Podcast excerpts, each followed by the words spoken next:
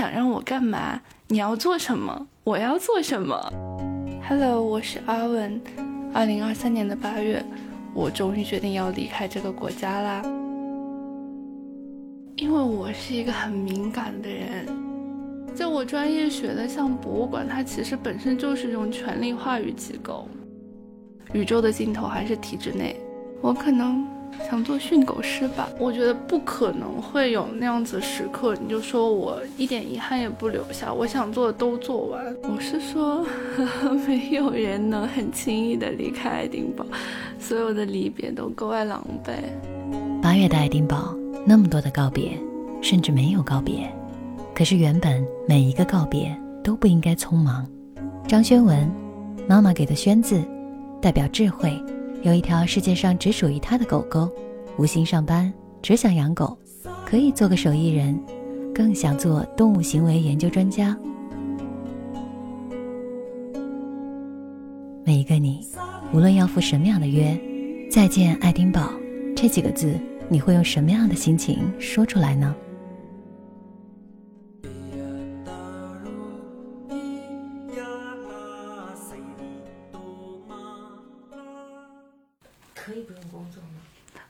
可以吧？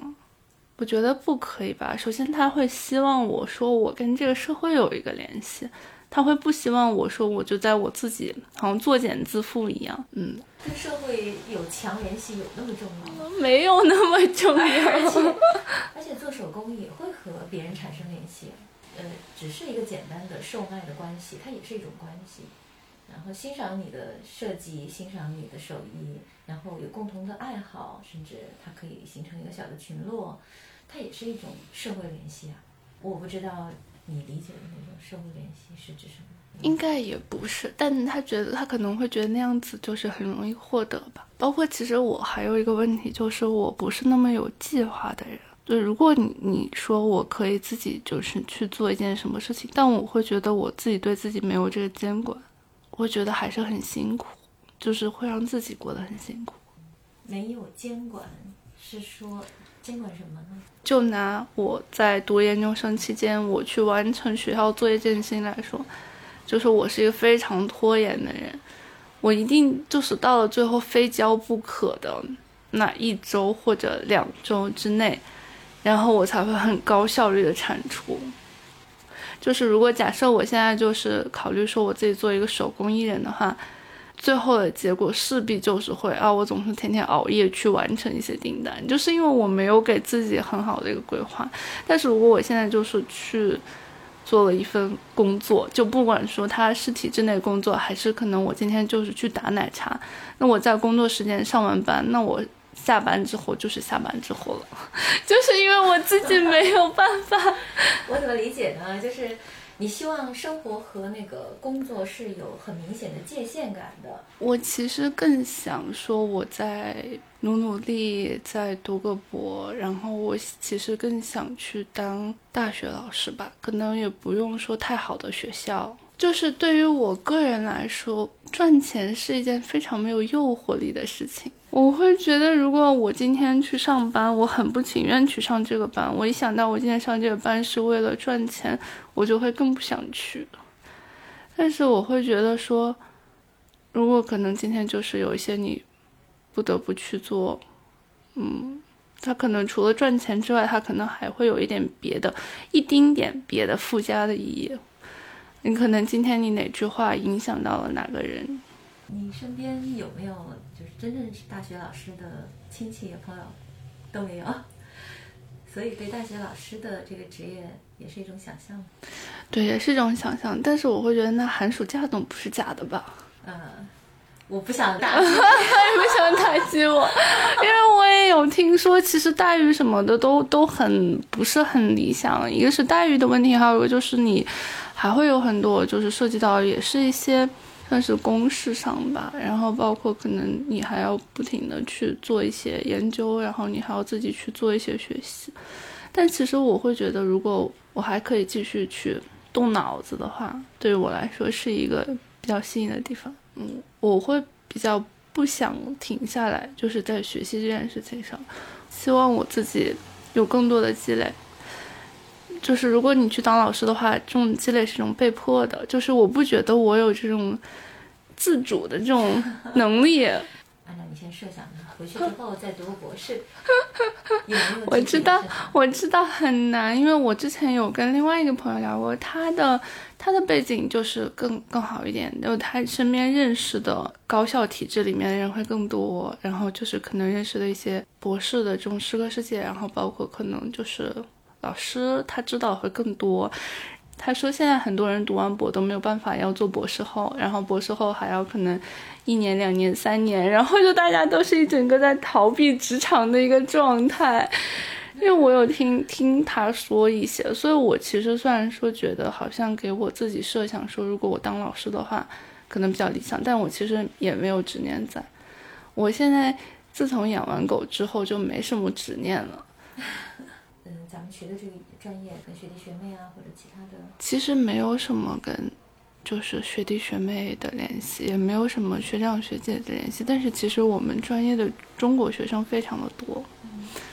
我觉得，因为他这个专业的课程设置就是很杂，就是包括跟我们专业平行的，可能还有另外两个专业也很像，但只不过我们关注的时间段是不一样的。对，就是我们关注的艺术史是现代与时当代的这个时间段，它就成了一个专业。对。然后另外两个叫什么呢？因为它还有就是，我不太知道应该怎么翻译，但是它叫 pre-modern，它就是在现代以前。对，嗯，还有另外一个专业叫做 history of art theory and display。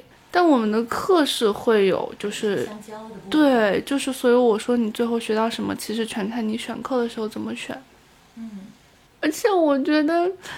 就留学这个钱来说，我觉得花的非常的不值，因为我们就是每学期除了上一门必修课之外，只能选两门选修课，相当于每学期你只能上三门课。但是其实这三门课的内容对于你来说已经非常的足够和吃力了。但是我还是会觉得说我们学的不够多，因为我们花的钱很多，而且其实我也不知道是因为在国外还是因为在上研究生。其实老师给你的帮助是少之又少的，老师只会给你材料，只会给你渠道，所有东西都是要你去自己学、自己啃的。然后你要有思考能力，你要在理解的基础上要提出问题。但是其实对于我来说，包括可能和我关系好的、比较好的一些同学来说，其实理解已经很困难了。就是课程结束的时候，老师会说：“那你们有什么问题吗？你们针对这个问题有什么问题吗？”其实很难的，因为我们要理解这个事情，就已经要花我们很多精力去理解。比如说一个术语，比如说一个艺术事件，就是我们要去理解。但是我们又很难，就是把这个事件放在西方社会和它对西方社会产生的影响，和它对现实产生的影响，让我们去做一些思考、反思、提问的时候，我们是提不出来问题的。可以这样理解呢，就是它需要你做大量的。相关的甚至跨学科的呃背景的一些阅读，然后你得要融会贯通很多的背景知识，然后你才能够去更好的在那个语境当中去理解那些知识点。是这样的，而且我其实觉得这个大量的这个阅读还有这种。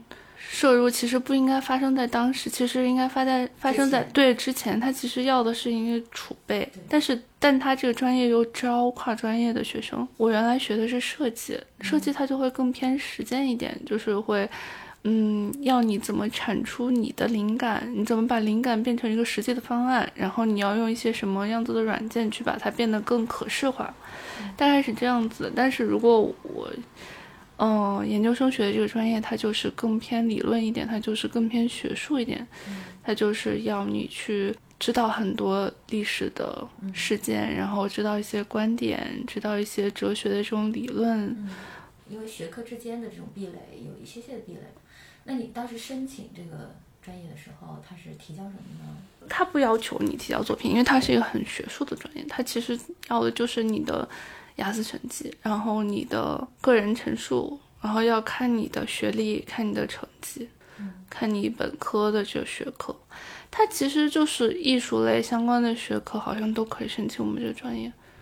你不是赠送给我好几本那个中文书？我觉得可能就中文的那个应该是相关的什么艺术史的理论啊，翻译过来的，就对资料这些是有的，中文的，嗯，它可以作为一个辅助，帮助你去理解英文的这个学习内容。对对对是的，对。假设前面已经已经准备好了，多读一些，应该问题也不是很大。但是，嗯，侧重点会很不一样吧？我觉得就是还是因为国情还有环境都不一样。就是西方这边探讨的一些话题，我们国内是没有这样子政治和社会背景的。比如说他们在探讨，嗯，种族问题的时候，他们更多倾向探讨的是和黑人之间的关系，他们更多探讨的是殖民和反殖民，包括后殖民这样子的话语的时候，我们是没有办法感同身受的。我们不知道他们为什么要探讨这样子的话题。然后包括说他们这样子的话题还会产生一个交集，比如说他们在探讨女性主义的时候，他们会把女性主义和种族主义主义放在一起探讨。他们会探讨黑人女性在白人社会里面临是什么样子问题的时候，我们其实是，就是种族主义这件事情上，我们也能共情到，因为我们在这边也对我们也是，但是其实我们在国际上，我们不是少数族裔。他会觉得说，嗯、黑人社会现在面临的一些问题是他们造成的，包括说一些黑人被迫在这里的现状，他会觉得说，那他们有一部分责任去承担，但是他会觉得亚洲人是主动选择来到这里的。很尴尬。很尴尬，也还好吧。然后就是会有，即便是你可能事先有一些知识储备了，但是因为你没有在这里生长，你感受不到这里的环境，你感受不到他们为什么会聊这样子的话题。其实某种程度上说，还是会有一些困难。所以我其实是很后知后觉的，很多课程都是我已经学完了，作业交完了，可能第一学期讲的东西，我可能到第二学期慢慢觉得，哎呀，好像是那么回事。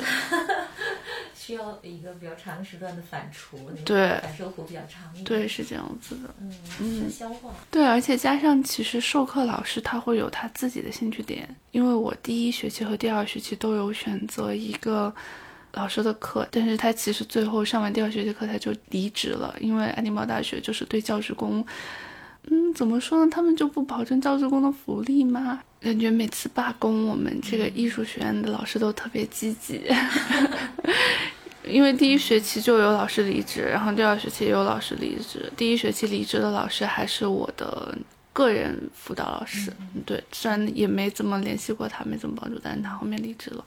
然后这个老师，因为他本身的身份他是瑞典人，然后他就特别关注欧洲那边难民的一一个生存状况。他研究的很多话题就是说，我们怎么样用艺术，怎么样用策展去帮助难民更好的融入当地的社区社群，然后我们怎么样接受这种边缘的一些艺术，嗯，一些边缘的群体，然后包括欧洲那边可能他也会有一些针对难民然后所做的一些展览，因为我很自然的就是很排斥政治，但是我学完一年以后发现说，艺术的本质它就是政治和经济的产物，它没有办法逃开的，它没有纯粹的艺术。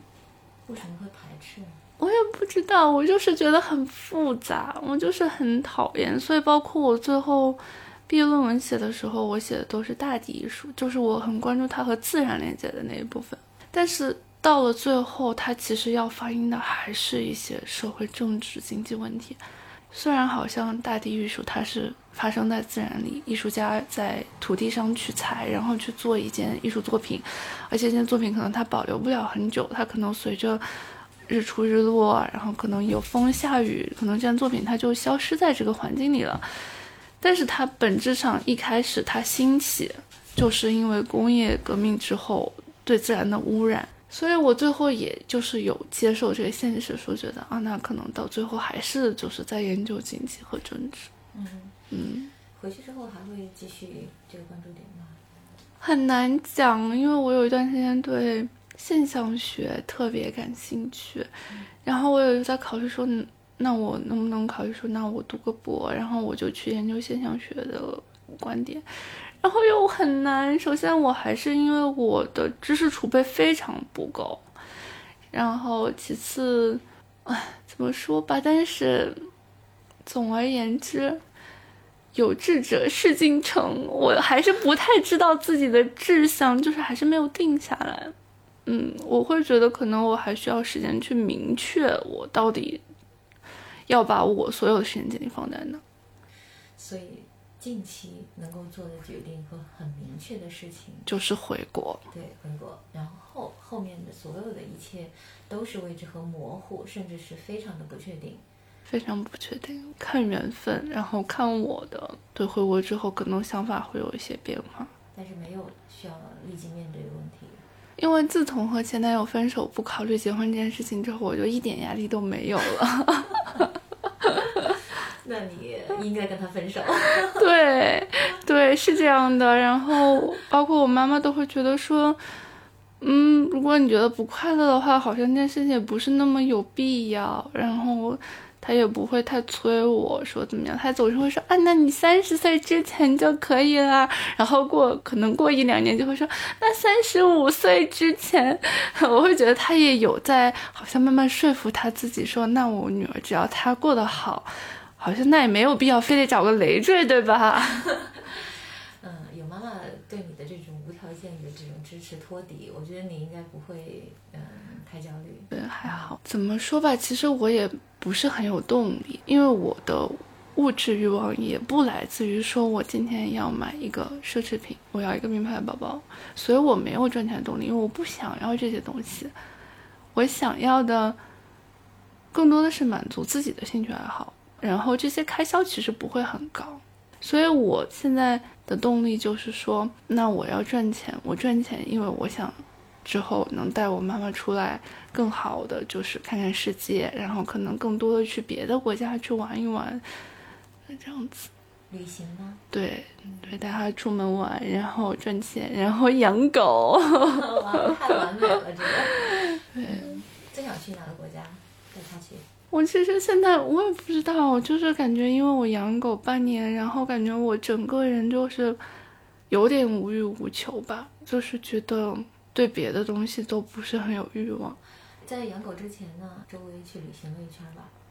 我没有去欧洲玩。哦，为什么？就是不想说很压缩的，然后把行程都压缩在十天以内，可能要去很多个地方这样子。然后包括我之前有在上班，因为我不打算回国，觉得自己之后有时间。但是谁想到后面养狗了？嗯。对，因为我觉得来日方长嘛，很多时候。我觉得不可能会有那样子时刻，你就说我一点遗憾也不留下，我想做的都做完。对我会觉得说，那你可能今天留下一点，说不定就变成明天的一个契机。